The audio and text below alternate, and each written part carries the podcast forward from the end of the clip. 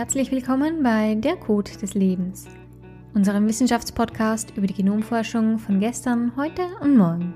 Mein Name ist Barbara Strobel und dieser Podcast wird präsentiert von GHGA, dem Deutschen Humangenom Phenom Archiv.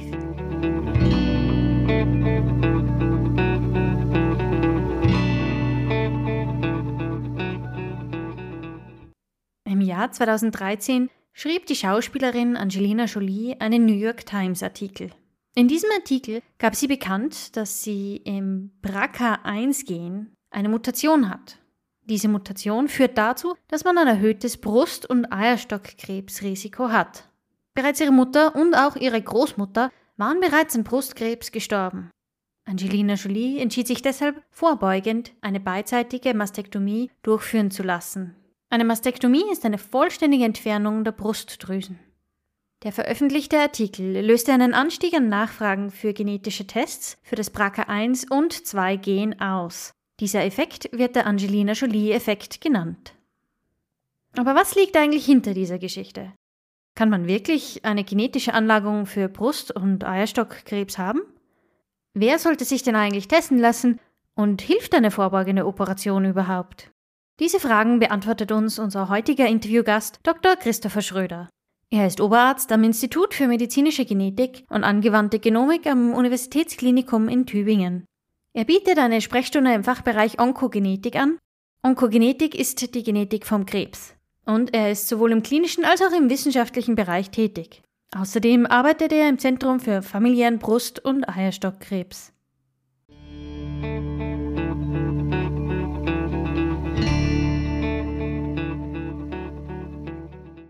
Fangen wir erst einmal mit den Grundlagen an. Dr. Schröder, was ist Brustkrebs eigentlich genau? Brustkrebs ist eine bösartige Erkrankung der Brust, des Brustgewebes. Und wir wissen heute, dass Krebserkrankungen in der Regel auch genetische Erkrankungen sind. Ähm, genetische Veränderungen sorgen dafür, dass Zellen sich nicht an die üblichen Spielregeln im Körper halten, ähm, sich gesteigert teilen, äh, ohne Rücksicht auf Umgebungsgewebe, gegebenenfalls Absiedlungen bilden und das ist ähm, zum großen Teil auch genetisch mit determiniert. Und was ist das BRCA-Gen, beziehungsweise wie wirkt dieses Gen in unserem Körper? Das BRCA-Gen ist ein Gen, das in der Reparatur der Erbinformation eine wichtige Rolle spielt und die Erbinformation, wenn bestimmte Veränderungen, äußere Einflüsse auftreten, reparieren kann. Ein Defekt in diesem Gen sorgt dafür, dass die Erbinformation nicht stabil repariert werden kann. Das BRCA-Gen ist also ein sogenanntes Tumorsuppressor-Gen. Also, wie Dr. Schröder gesagt hat, hilft es, DNA-Schäden zu reparieren.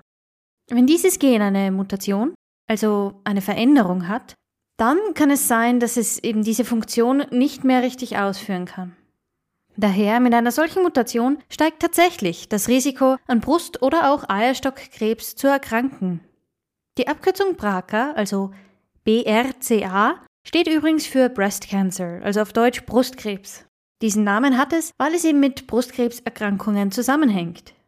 Tatsächlich handelt es sich um zwei unterschiedliche Gene, die jeweils BRCA1 und BRCA2 genannt werden die in der DNA aber weit auseinander, sogar auf unterschiedlichen Chromosomen liegen.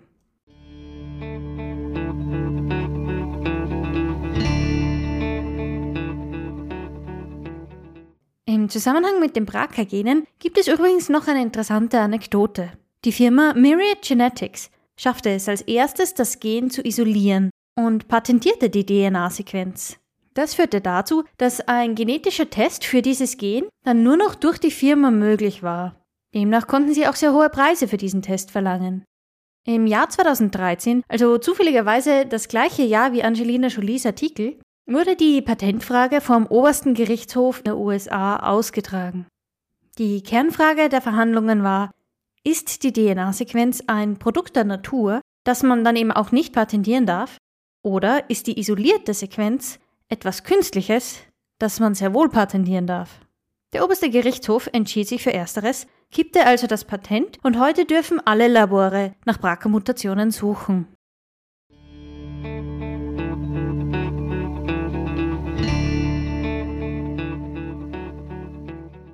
Aber kommen wir zurück zu den Grundlagen.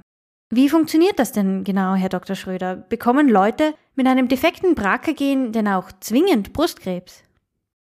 Nein, das heißt es nicht. Ähm, es ist so, dass wir für die Frauen und Männer wissen, dass das Brustkrebsrisiko erhöht ist. Ähm, wir unterscheiden ja zwei sogenannte BRCA-Gene. Es gibt auch viele weitere mittlerweile, die bekannt sind, die mit Brustkrebs oder anderen Krebserkrankungen wie auch Eierstockkrebs in Verbindung stehen. Aber wenn Sie das BRCA1-Gen zum Beispiel angesprochen haben, ein, besteht ein Lebenszeitrisiko für Frauen von etwa 70 Prozent an Brustkrebs zu erkranken. 30 Prozent wiederum erkranken nicht. Ähm, wir haben heute noch nicht gut verstanden, warum 70 Prozent, also die Mehrheit erkrankt und der andere Anteil nicht erkrankt. Es gibt da wohl viele weitere Faktoren, die auch einen Einfluss auf das Erkrankungsrisiko haben.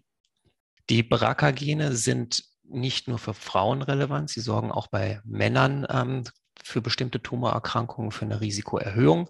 Es ist jedoch so zum Beispiel, dass der Brustkrebs bei Männern dennoch selbst mit Veranlagung recht selten ist und es im Moment in Deutschland äh, daher auch keine generellen Früherkennungsempfehlungen gibt, ganz anders als bei den Frauen. Der Begriff Lebenszeitrisiko, der gerade gefallen ist, bezeichnet übrigens die Wahrscheinlichkeit, im Laufe einer üblichen Lebensspanne an einer bestimmten Krankheit zu erkranken. Aber wie oft wird denn Brustkrebs durch vererbte Faktoren beeinflusst? Das ist ganz schwierig zu sagen. Ich denke, das wissen wir heute auch noch nicht ausreichend. Es ist so, dass wir zunehmend genetische Faktoren identifizieren, die ein geringes Risiko, eine geringe Risikoerhöhung bedingen, ähm, aus denen dann sogenannte Summeneffekte quasi berechnet werden können. Also man kann kleine Risiken aufaddieren und gegebenenfalls zu einem größeren Risiko zusammenfassen. Und ähm, das ist ein Thema, was tatsächlich wissenschaftlich auch im Konsortium bearbeitet wird. Dort werden viele Umgebungsfaktoren erhoben. Das geht von Alkohol über erste Schwangerschaft äh, bis hin zu weiteren klinischen Daten und man versucht da quasi dann auch die Interaktion zwischen Genen und Umwelt abzubilden. Eine, eine Hausnummer, die man vielleicht sagen kann, ist, dass wir etwa 15 bis 20 Prozent der Fälle im familiären Kontext sehen. Am Familiar heißt in dem Zusammenhang, dass weitere Erkrankte in der Familie vorhanden sind. Und insgesamt fünf, etwa fünf Prozent der Fälle, würden wir sagen, sind klar genetisch bedingt. Da finden wir klare genetische Ursachen in eben einem der Hochrisikogene, wie zum Beispiel BRCA1 oder BRCA2. Heißt das, dass es zusätzlich zum BRCA1 und 2 Gen noch weitere Risikogene für Brustkrebs gibt? Also neben den ähm, Hochrisikogenen BRCA1 und 2 kennen wir noch äh, weitere Hochrisikogene und daneben moderate Risikogene und was jetzt zunehmend auch im wissenschaftlichen Fokus steht, eine Vielzahl von genetischen Markern, die über die gesamte Erbinformation verteilt sind und zu einer geringen Risikoerhöhung alleine führen, aber gerade in Kombination auch deutliche Lebenszeitrisiken bedingen können und die dann auch zu Früherkennungsempfehlungen führen können. Also BRCA1 und 2 sind ein wichtiger Bestandteil des familiären Brust- und Eierstockkrebs, wenn man an Ursachen denkt, ähm, also Veränderungen, die in diesen Genen vorliegen und dann aber nicht alles. Wir untersuchen in Tübingen insgesamt 13 Gene plus eben zusätzlich diese verteilten ähm, hohe Zahl an zusätzlichen genetischen Markern. Kennt man denn heutzutage bereits alle Gene, die das Risiko für Brust- oder Eierstockkrebs erhöhen können? Das ist schwierig zu sagen. Ich denke, dass tatsächlich so ist, dass man Hochrisikogene, wie wir sie definieren, mit einem sehr hohen Risiko für äh, Lebenszeitrisiko für Brustkrebs, dass wir da schon sehr die meisten kennen werden. Und es kommen eher noch Gene hinzu, beziehungsweise Veränderungen in der Erbinformation, die tatsächlich geringere Risiken vermitteln. Und da denke ich, kennen wir noch nicht alle. Und das ist auch im Moment Gegenstand der Wissenschaft, diese Veränderungen zu finden und auch in ihrer Bedeutung hinsichtlich Brustkrebs, familiärem Brustkrebs zu bewerten. Genetische Marker sind übrigens Veränderungen in der Erbinformation, die zum Beispiel in unserem Fall mit Brustkrebs assoziiert werden. Aber gibt es eigentlich auch andere Krebsarten, also abgesehen von Brustkrebs und Eierstockkrebs, die vererbt werden können?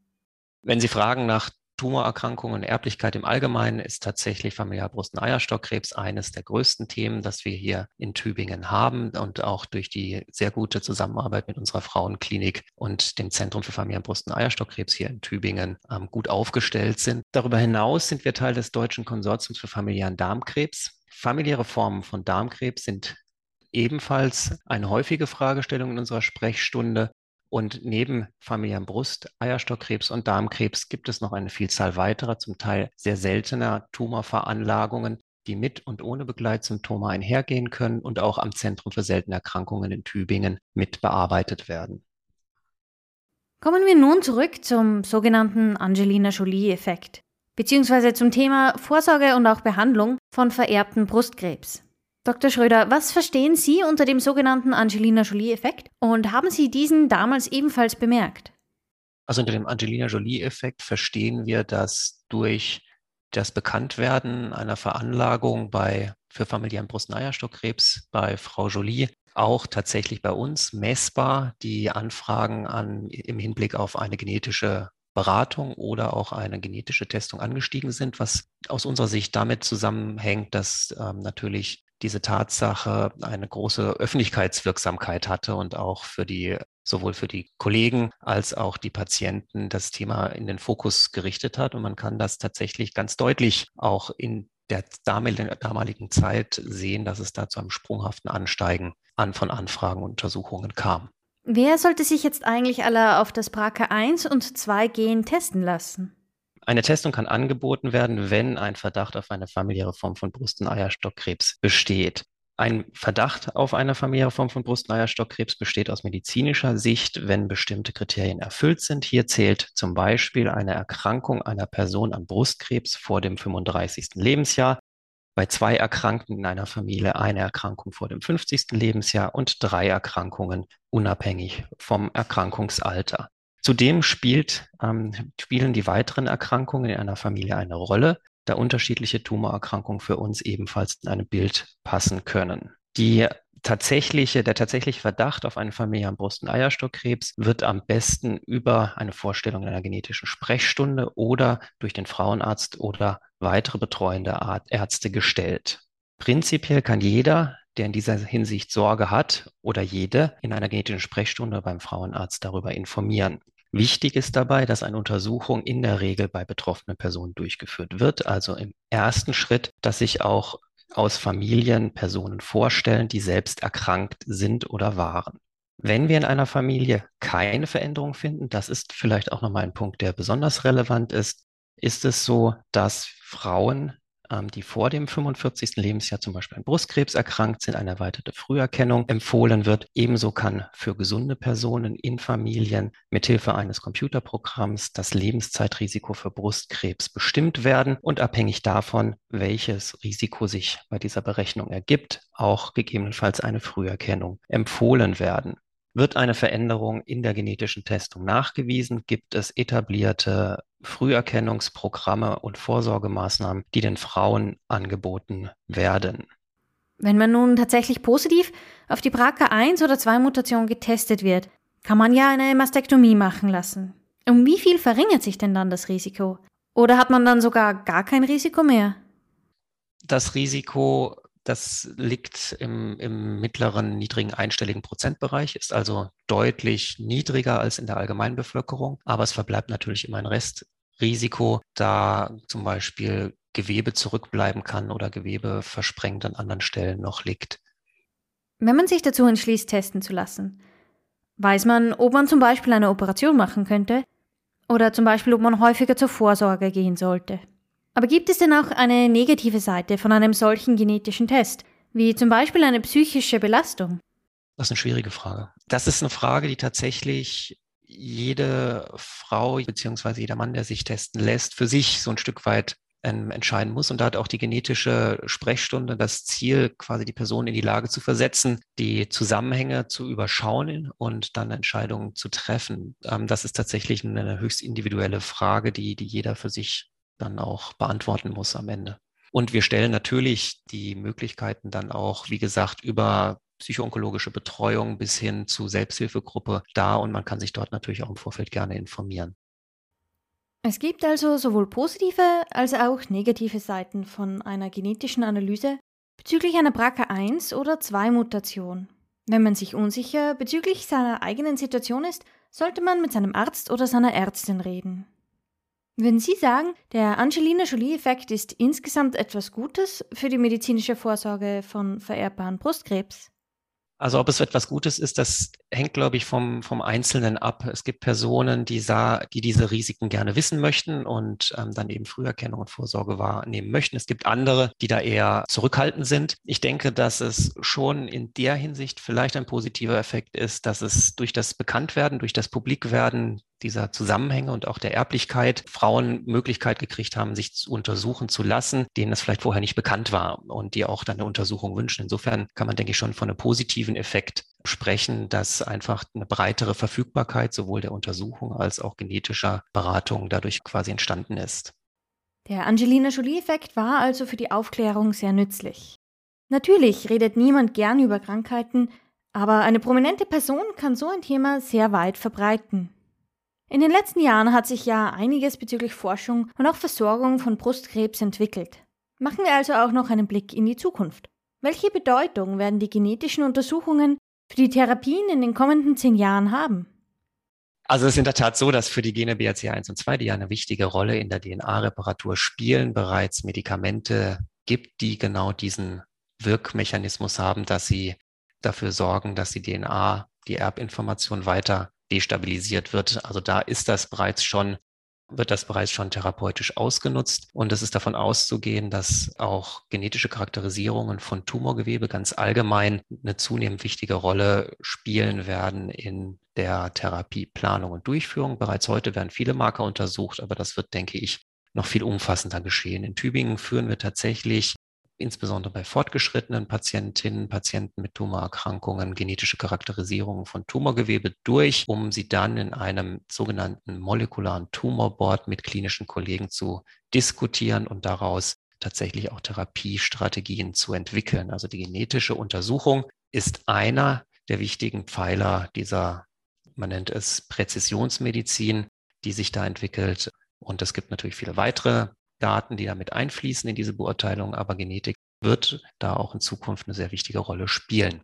Und dabei sprechen wir nicht nur von den erblichen Veränderungen, sondern auch von den Veränderungen, die der Tumor erworben hat und die Eigenschaften des Tumors vermitteln. Diese Veränderungen kommen tatsächlich dann nur im Tumor vor und nicht im Rest des Körpers und sind damit nicht erblich. Dieser Unterschied ist tatsächlich noch wichtig. Eine BRCA-Mutation ist Teil der normalen Körper-DNA und befindet sich somit in jeder Körperzelle.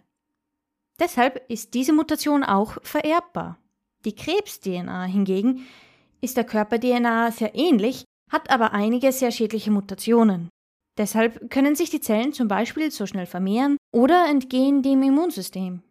Nachdem diese Mutationen aber nur im Tumor vorzufinden sind, sind sie auch nicht vererbbar. Wer mehr über die erwähnten molekularen Tumorboards erfahren möchte, kann sich die fünfte Folge vom Genetikwissen bis zur Behandlung anhören. Dr. Schröder, denken Sie, dass in Zukunft alle Frauen auf BRCA1 und 2 getestet werden? Eine allgemeine Testempfehlung für alle Frauen sehe ich im Momentan nicht. Für erkrankte Frauen kann ich mir jedoch sehr gut vorstellen, dass die Empfehlungen deutlich erweitert werden. Wir sehen das so über die Jahre, dass die Einschlusskriterien für zum Beispiel das Konsortium Familiar Brust- und Eierstockkrebs zunehmend breiter werden. Es hat auch ähm, zunehmend bekannt, dass in natürlich bestimmten Konstellationen nur, aber dass es auch therapeutische ähm, Konsequenzen hat. Und das wird dazu führen, dass die Untersuchung tatsächlich in die Breite gehen wird.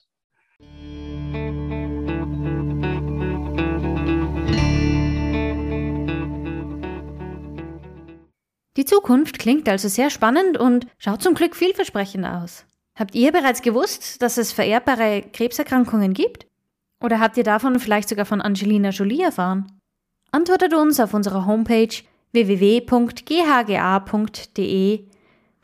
de Code des Lebens oder auf unserem Twitter-Account Code des Lebens.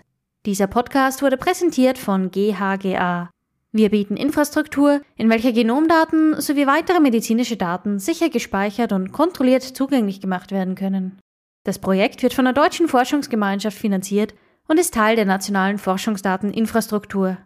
Weitere Informationen findet ihr unter www.ghga.de. Vielen Dank fürs Zuhören und herzlichen Dank an unseren heutigen Gast Dr. Schröder. Bis zum nächsten Mal.